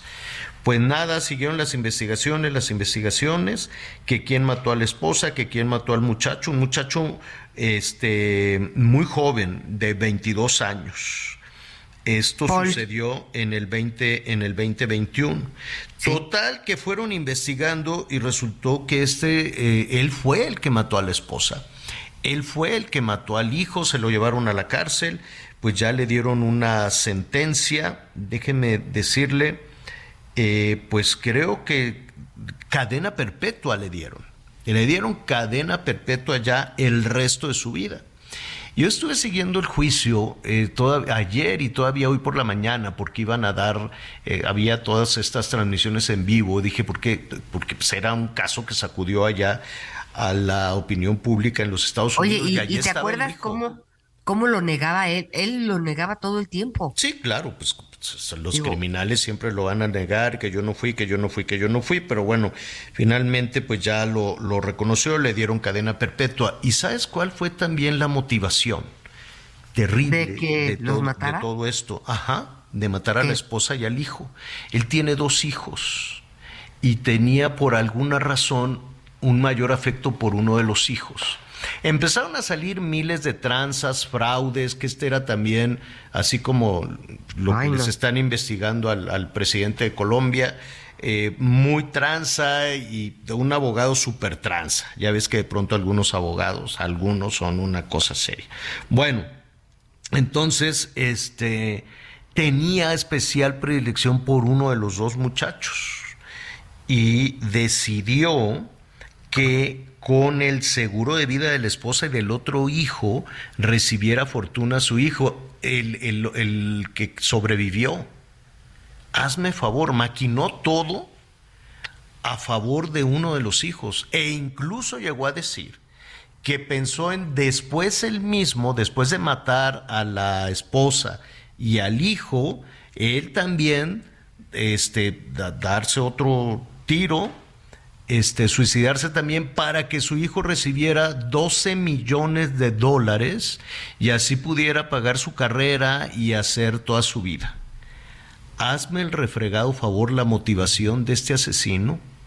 Entonces dijo, pues mato a la esposa, mato a un hijo y me doy yo también un tiro y que él reciba de los seguros de vida 12 millones, él había calculado que le iban a dar 12 millones de dólares al hijo menor y que ya con eso, este, pues él pudiera, este, pues hacer su, su vida. Qué horror de motivación la que salió a relucir en este, en este juicio, que te digo que estuvo muchísima atención allá en, en los Estados Unidos. Finalmente ayer lo declararon culpable y hoy dieron la sentencia, una sentencia de cadena perpetua para este fulano. Qué, qué, qué terrible, ¿no? En nuestro día a día imaginarse los, los vericuetos en la mente de un criminal. En la mente de un criminal, ¿cómo, cómo pueden, este, pues no sé, es, es de terror. Cualquier amenaza, cualquier situación que incluso las vemos en las redes sociales, yo no la, no la bajaría a un tema trivial como sucedió también hoy eh, por la mañana con las amenazas a la ministra Piña, a la ministra Norma Piña, también me parece terrible que a través de las redes sociales eh, se viralizó una amenaza donde después de las quejas del Ejecutivo en contra de la ministra Piña, pues alguien, ¿no? Que además es una de estas cuentas que arman este para hacer sus campañas. De cara de huevo. no, ahí le ponían, ahí le ponían un personaje, pero si veías tenía creo que ocho seguidores. Entonces alguien desde algún lugar arma estas campañas para atacar. Todos lo hemos visto. Yo cuando, al final de cuentas, tuve la razón, ¿no? Cuando aquella crítica a López Gatel que se me vino todo mundo encima, ¿no? Con, con bots, evidentemente. Bueno, esos son los bots. De ahí surgen estas, eh, estas cuentas ficticias para atacar a una persona. Pero en este ataque fue terrible porque ponían la foto de la, de la ministra Norma Piña diciendo, ponen la foto de la ministra y dicen el problema. O sea, después de los o ataques. Sea, ella es el problema, lo que quieren dar a entender, ¿no? Sí, decían, después de todos los ataques que hay desde Palacio Nacional, dijeron, ah, pues este es el problema. Y entonces ponen su foto a la mitad de la pantalla y en la otra mitad ponen una bala y dicen la solución. No puede ser que en nuestro país ese, ese tipo de cosas surjan en medio del fragor electoral, ni del fragor político, ni para quedar bien con nadie, ni para que, ah, pues como ahí el jefe del Ejecutivo está enojado con la ministra, pues vamos a decirle cuál es la solución, una bala. ¿Esa es verdaderamente la solución? Y después se trató de, minimizar el tema. E incluso, si no me equivoco, también se dijo, se sospechó, dice, pues quién sabe si esto lo orquestaron los conservadores cosa que me pareció también terrible, en lugar de decir, no, señores, esa no es la solución, eso no debe de suceder, eso se va a investigar y que la policía cibernética sepa quién es, de dónde salió, de qué bot, quién lo organizó, sea cercano o sea lejano, eso es inaceptable. Es inaceptable que para calmar el enojo del jefe del Ejecutivo alguien proponga esa solución. Y no, y, me parece también muy serio que se frivolice de esa manera y se diga, pues es que igual y lo hicieron los conservadores para afectarnos. Creo que, que, esa respuesta era como cuando se sugirió que si lo de Ciro Gómez Leiva era un autoatentado. Esto, todo ese tipo de cosas son inaceptables. No, tu posición es investigar. Y, así como sucedió con la ejecución de los eh, jóvenes en Nuevo Laredo y decir no se va a permitir ninguna ejecución, pues también decir no se va a permitir ninguna intimidación a través de las redes sociales de esa naturaleza, ese tamaño, al Poder Judicial. Pero no, se dijo, ah, pues a lo mejor eso es cosa de los conservadores. Y, y la verdad creo que tendríamos que esperar muchísimo más de una amenaza seria, absolutamente seria, porque quien diseñó eso, quien diseñó esa, esa, esa campaña o quien dio esa sugerencia, una lo hace porque puede, lo hace porque sabe que hay una impunidad y lo hace porque piensa que esa debe de ser la ruta para acabar con quien eh, Además tiene la certeza de que nunca sabremos de dónde sale Javier. No, sí lo puedes saber, ¿eh? Sí lo podemos saber. Y quien lo hizo, Oye, que alguien no, sí, hay, una policía cibernética que claro que si se apura, lo puede saber. Sí, sí, sí, sí, sí si quieren. Eso es lo que yo te decía, falta que alguien quiera. Exactamente, pero sí es terrible. Yo creo que este tipo de cosas ya, yo, yo sé el pleito y que se pelean y se gritan y se insultan un día sí y otro también y que el nivel de insultos va subiendo, subiendo, subiendo, me queda muy claro. Y pueden ser legisladoras, puede ser en la Cámara, puede ser en el Ejecutivo. El, el, el judicial recibe muchos insultos, hasta hoy no ha respondido Pero mientras se queden en mentadas de madre está bien. Cuando se pasa este tipo de cosas, yo creo que ya es un asunto mucho, mucho más serio que no, no nos merecemos, no nos merecemos definitivamente en este país. Tenemos información de los estados. La Fiscalía General de la República entregó al gobierno de Estados Unidos a Ismael Quintero Arellanes, alias El Fierro, sobrino del narcotraficante Rafael Caro Quintero, quien era requerido por la Corte del Distrito Este de Nueva York por los presuntos delitos de asociación delictuosa contra la salud y portación ilegal de armas de fuego.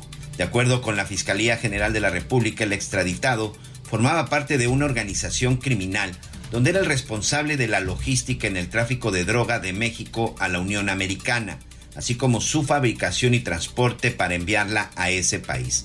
También se encargaba de la seguridad y protección de su tío, el capo Caro Quintero, detenido en la zona de Sonora el año pasado por elementos de la Secretaría de Marina y quien también está en espera de ser extraditado a los Estados Unidos.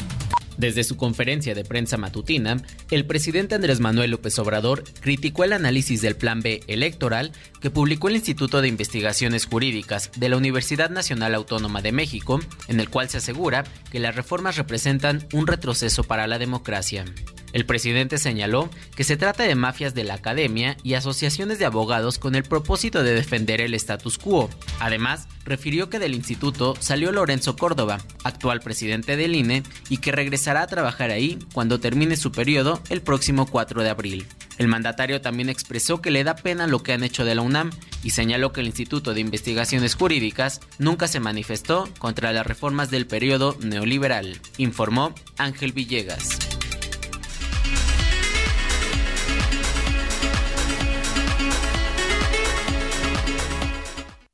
Ya no sé disimular, llamo y no te puedo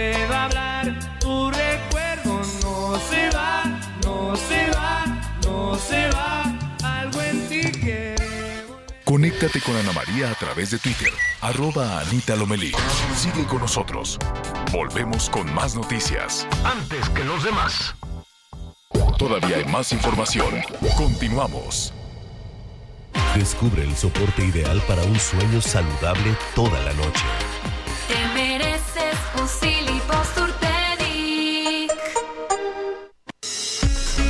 Qué gusto me da eh, saludar a nuestro compañero Edgar Valero, comentarista, analista deportivo, los profesionales del deporte en el Heraldo Radio. Ya te nos estabas perdiendo mucho, Edgar, ¿cómo estás?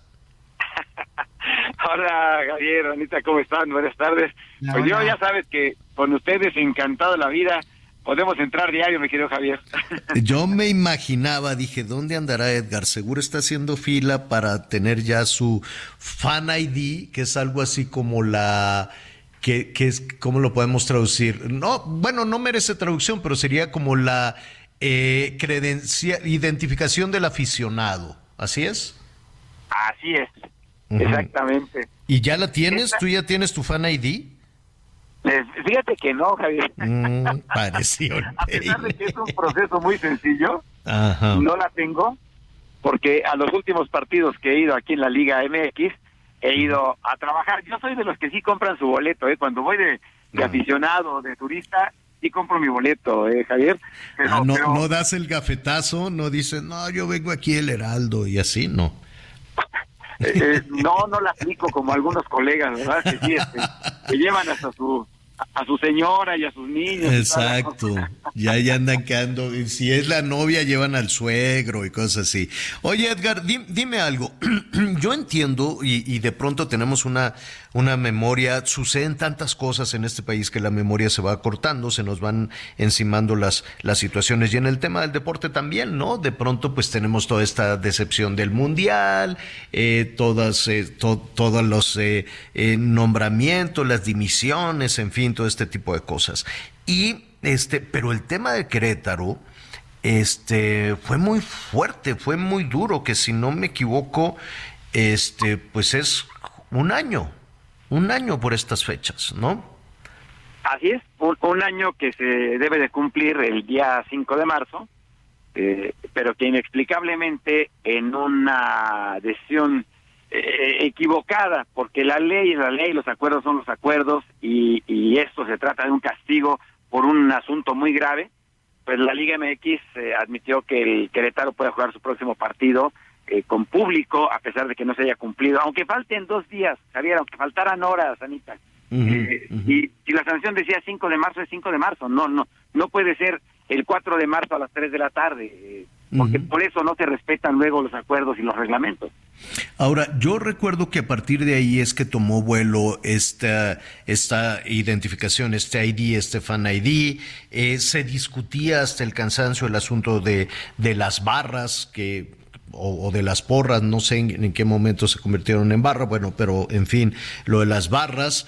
¿Y, y, qué, ¿Y qué sucedió? ¿Cuál, cuál es tu balance de, de, de lo que pasó después de aquella serie de compromisos enormes y de aquellas imágenes terribles de lo que pasó en Querétaro con las barras, con la identificación? ¿Se avanzó o no? Fíjate que, que yo siento que no se ha hecho lo suficiente. Vamos, eh, se tomaron algunas medidas, pero si estamos hablando de que esto sucedió hace un año, Javier, Anita, amigos del auditorio, y un año después eh, la obligatoriedad del uso del Fan ID por parte de los aficionados se va a aplicar a partir de esta jornada 10 de la Liga MX de esta temporada, eh, se han tomado mucho tiempo para decidir y operar, eh, porque incluso en esta jornada eh, sí es obligatorio, entre comillas, si me permite la expresión. ¿Por qué? Porque en algunos estadios se, se va a manejar como prueba piloto porque no han eh, acabado de implementar correctamente el sistema. Pero pero es decisiones que se están tomando un año después, me parece que es demasiado para algo que pudo haber sido implementado de manera inmediata. Hubiera sido obligatorio, de acuerdo, no el tornante, pero cuando en cuenta que hicimos justo pues un mes y medio extra de tiempo para habilitar eh, toda la infraestructura, tomando en cuenta que el torneo anterior acabó en noviembre eh, por la Copa del Mundo. Entonces, eh, no se ha hecho lo suficiente, eh, quizá porque, eh, vamos, el señor Miquel Arreola eh, puede ser que haya sido un, un muy buen funcionario público, yo no puedo hacer el balance, ¿no? Tú eres experto en eso, yo no, pero como funcionario de la Federación Mexicana de Fútbol, la verdad es que sus decisiones han sido muy tibias, no conoce el medio ambiente en el que se está moviendo y, y le ha hecho falta eh, imponer la autoridad que requiere ser presidente de una de las ligas más importantes del mundo, Javier, Anita, porque la Liga MX es por lo menos una de las 15 o 20 ligas más importantes del mundo. Y si es una de las ligas más importantes del mundo, ¿por qué cuando queremos este que, que se pongan a tú por tú con, con los grandes, este sucede poco? Y de ahí, pues me da oportunidad esto que está señalando para que hablemos de, Diego Coca. Pero primero, eh, es de las más grandes del mundo. eh, pero ¿qué pasa?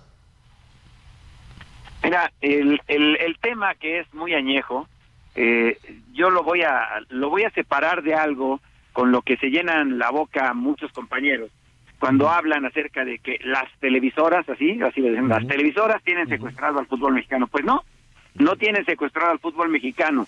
El fútbol mexicano tiene una, una, un cariz de negocio y tiene un cariz deportivo. Y la parte En, en todo el mundo, ¿no?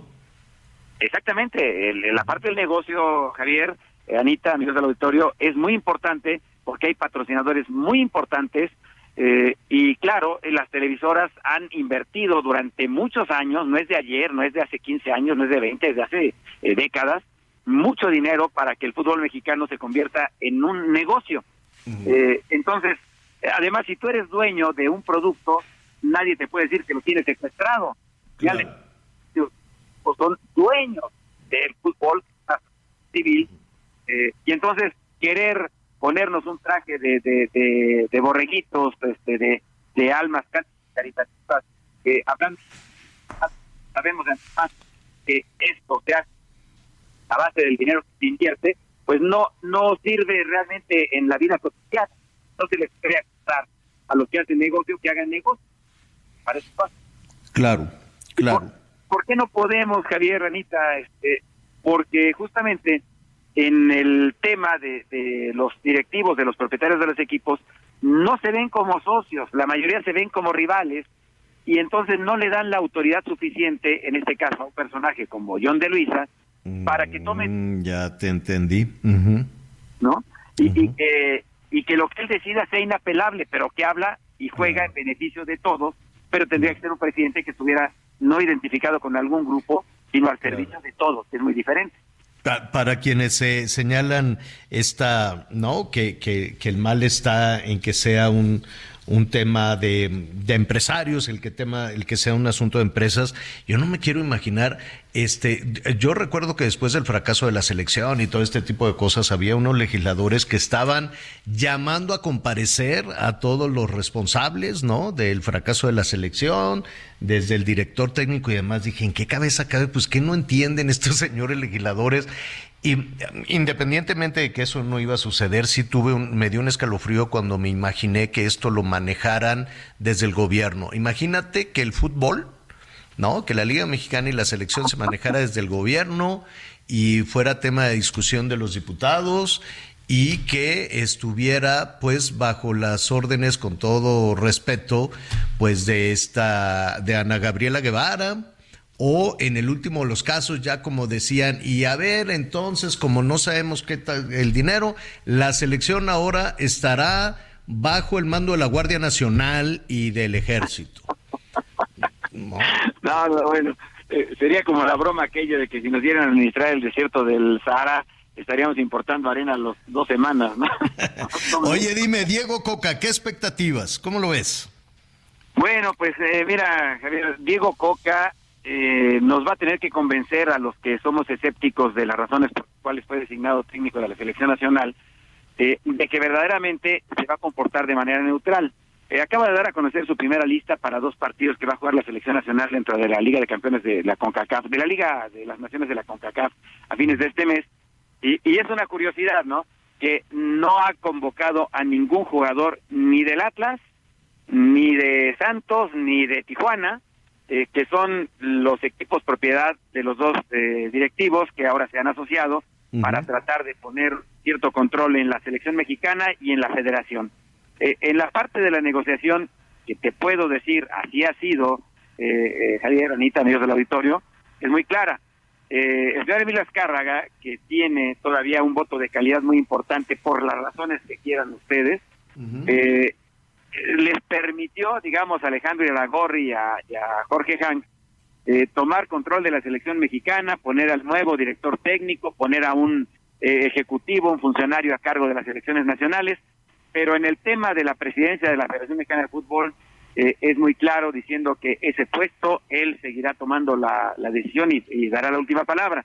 Entonces, eh, Diego Coca ha convocado a jugadores que no está muy claro el fundamento por cuál los está llamando y ha dejado afuera a otros eh, eh, eh, evitando un precepto importantísimo de cuando eres técnico nacional que es llamar a los mejores cuando estén en ese momento, en su, valga la expresión, en su mejor momento.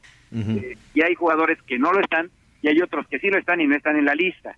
Eh, ya sabemos que, que hay algunos veteranos como, como Andrés Guardado, como Héctor Herrera, que probablemente ya no vengan, pero sí ha llamado a Guillermo Ochoa, que también ha sido muy criticado a pesar de que eh, se la fue a jugar al fútbol de Italia y aún estando en un equipo muy malo, eh, ha, ha tenido designaciones importantes por su trabajo. Ok, Claro. en el caso de los porteros, Fue la, fue la única satisfacción del Mundial, digo.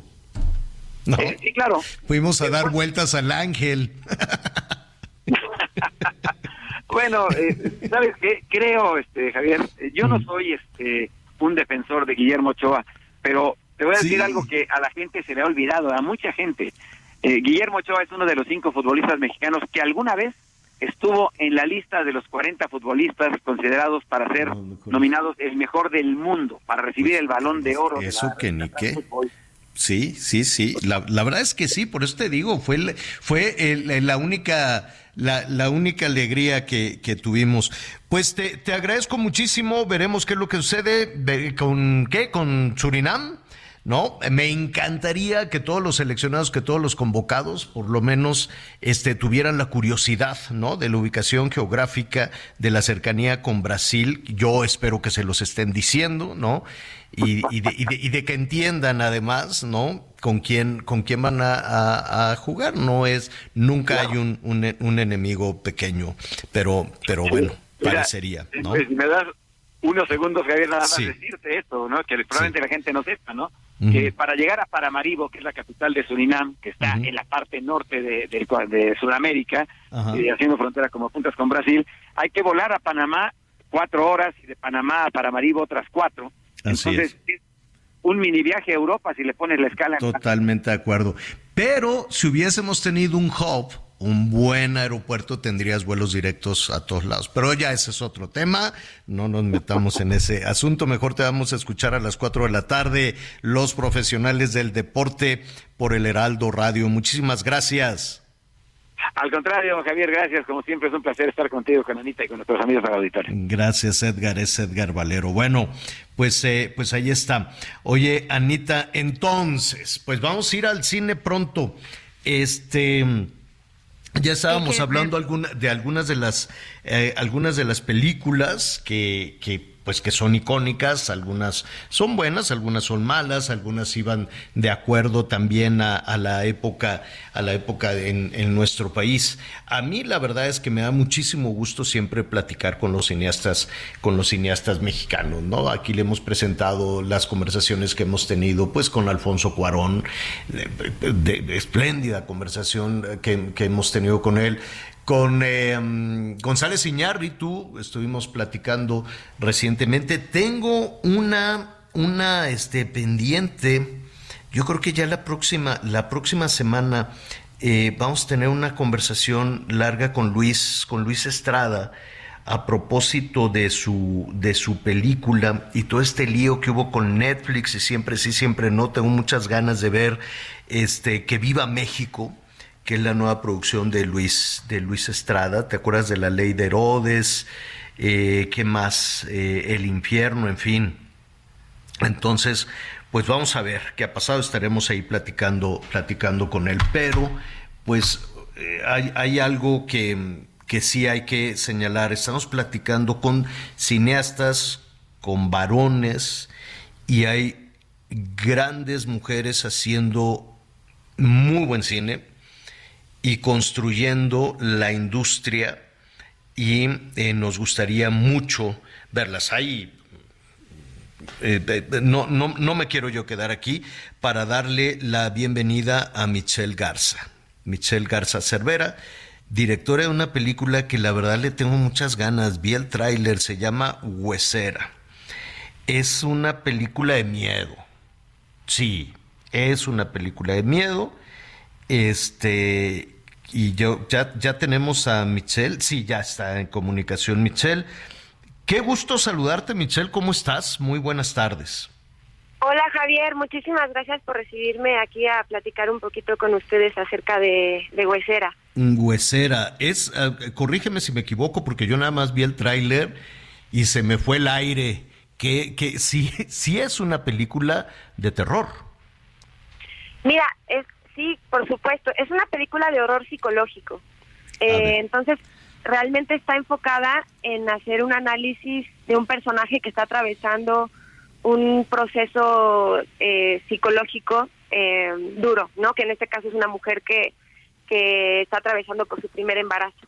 Entonces, eh, realmente en el horror hay varias ramas, ¿no? Y Huesera sí está más enfocada en esta inspección psicológica de un personaje que está en, en un proceso de, de confrontación interna. Claro, porque nuestro, en, en, en, general, a través de la literatura universal y que quieres también del cine y de la vida misma, los principales monstruos viven con nosotros. Justamente, es justo eso de lo que trata Huesera. Eh, nos preocupó mucho no me, me poner un personaje que está eh, atravesando eh, lo que se supone que es llenar un rol en, en, una vida doméstica que tiene que ver en específico con, con la maternidad en este caso y todo el conflicto interno que esto le conlleva, ¿no? Que muchas veces eh, mujeres que están atravesando estos procesos atraviesan, pero que lamentablemente sigue siendo un tema bastante incómodo de discutir en muchos hogares, Entonces, este conflicto, ¿no? De qué expresar, qué no, que, que- de qué manera abrazar o, o voltearme a ver a mí misma, ¿no? A través de un proceso así. Y justamente yo que me dedico al, al cine de horrores, es como una investigación que ya llevo, en la que ya llevo muchos años, eh, me, me, me parecía un tema muy acertado, ¿no? Para, para mi ópera prima y justamente abrazando el, el horror psicológico para ella. Oye, una ópera prima que además está avanzando muy bien, si no me equivoco. Eh, una ópera prima que pues ya está recibiendo muchísimos reconocimientos. Así es, la verdad hemos tenido un recorrido muy afortunado, Javier. Eh, estrenamos el año pasado en el Festival de Tribeca y ahí ganamos los dos premios a los que estaba nominada la película, que fue el Mejor Nueva Narrativa y el premio Nora Ephron, que justamente está enfocado a celebrar a voces eh, femeninas, no realizadoras como haciendo honor a Nora Ephron.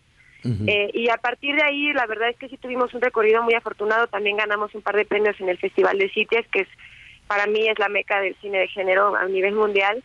y, y así hasta que llegamos al Festival de Morelia a estrenar en nuestro país y ahora de la mano de Cinépolis Distribución, eh, la verdad alcanzamos un sueño eh, con el cual, eh, bueno, para mí sí es la verdad eh, lo más emocionante, ¿no? Como cineasta mexicana con una ópera Claro. prima, poder estrenar en más de mil pantallas en nuestro país, pues sí ha sido eh, pues un, un éxito, la verdad es que, y justamente me emociona ver que la película está desatando conversaciones y, y textos, no estoy leyendo bastantes textos y, y sobre todo eso, ¿no? Lo que a mí más me emociona de hacer cine es el diálogo que puede provocar una película y, y estoy muy feliz de que Huesera esté logrando eso. Pues mira, eh, antes de ir con Anita Lomelí que te quiere preguntar, Michelle, me quedo, me quedo pensando, ¿cuántas salas? ¿Cuántas salas de Cinépolis? Nos dieron 800 copias, pero Fíjate. estamos en más de mil salas. Fíjate. De, de Cinépolis, Cinemex, de salas independientes, también estamos en la Cineteca Nacional, en Cinemanía. Mira, Entonces está mil salas, este reconocimientos en Tribeca, en eh, varios este festivales, Stitches, desde luego. eh, pero eso no, eso no sucedería. Yo, yo siento que ese no es un asunto de suerte. Es cierto que hay que empujar. Y desafortunadamente, lo comentaba hace un momento, en cuestión de género también hay que, hay que empujar, aunque hay mujeres que ya han empujado muchísimo en el tema, en el tema del cine, cosa que, de la que me felicito. Pero cuando una película, independientemente de si es directora o es director, tiene una gran factura, tiene un buen guion, pues el asunto es mucho más fácil. Así es que, digo, siempre hay temas azarosos, ¿no? Este, y si no ve González Iñárritu tan emocionado que estaba con su película, y bueno, pues la verdad es que va de tropezón, de tropezón en, eh, en, en tropezón. Pero felicidades, Michelle, este, estaremos ahí a, a verla desde luego, y Anita Lomelí te quiere preguntar, Anita. Muchas gracias. Claro. Hola, Ana. Muy buenas noticias, sin lugar a dudas, que esta película haya tenido esta penetración y pues habla de del éxito. ¿Qué tan difícil fue para ti realizar esta película en México? Miren, este, la verdad es que ha sido la mayor escuela de cine que he tenido.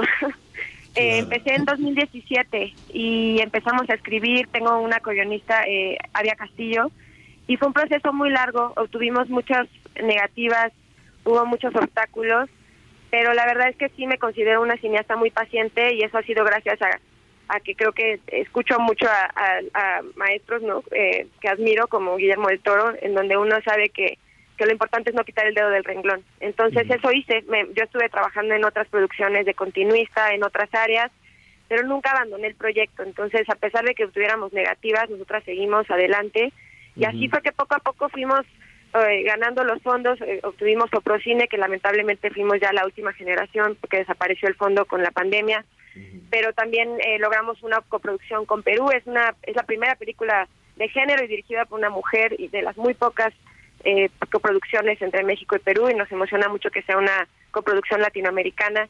Y así poco a poco fuimos eh, juntando un equipo, la verdad, de gente y de cineastas muy talentosos que fueron cayendo en un proyecto que pudo haber resultado muy muy muy arriesgado, ¿no? Porque es una película de horror, es una ópera prima, a final de cuentas, y que aborda un tema delicado y que sin duda sigue, sigue siendo muy tabú en, en países como los nuestros. Entonces estoy eternamente agradecida con mi equipo y pues a pesar de que fue un camino muy largo, muy complejo, creo que me dio las lecciones más importantes probablemente de mi vida.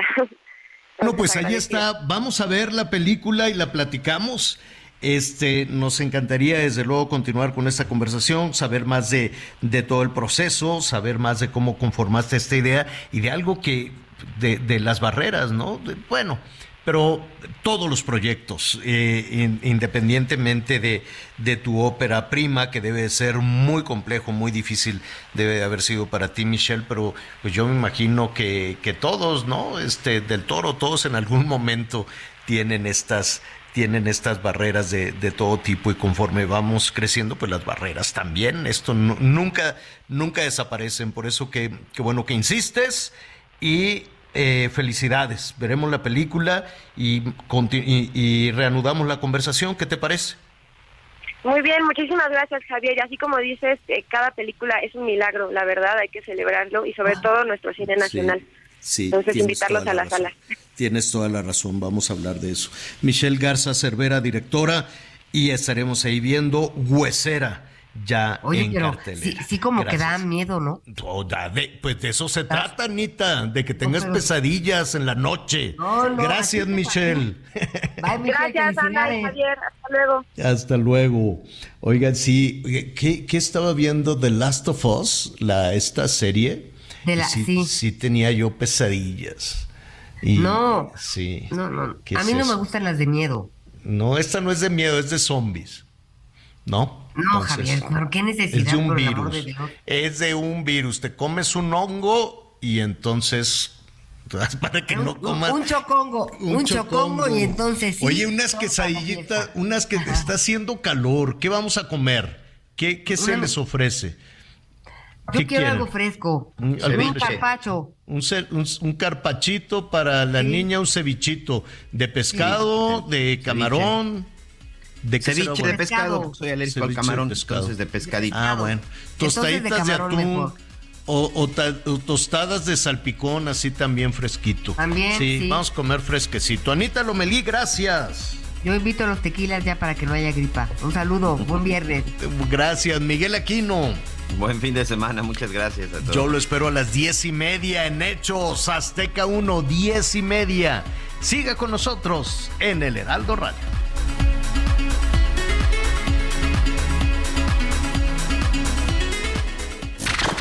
Gracias por acompañarnos en Las Noticias con Javier La Torre. Ahora sí ya estás muy bien informado.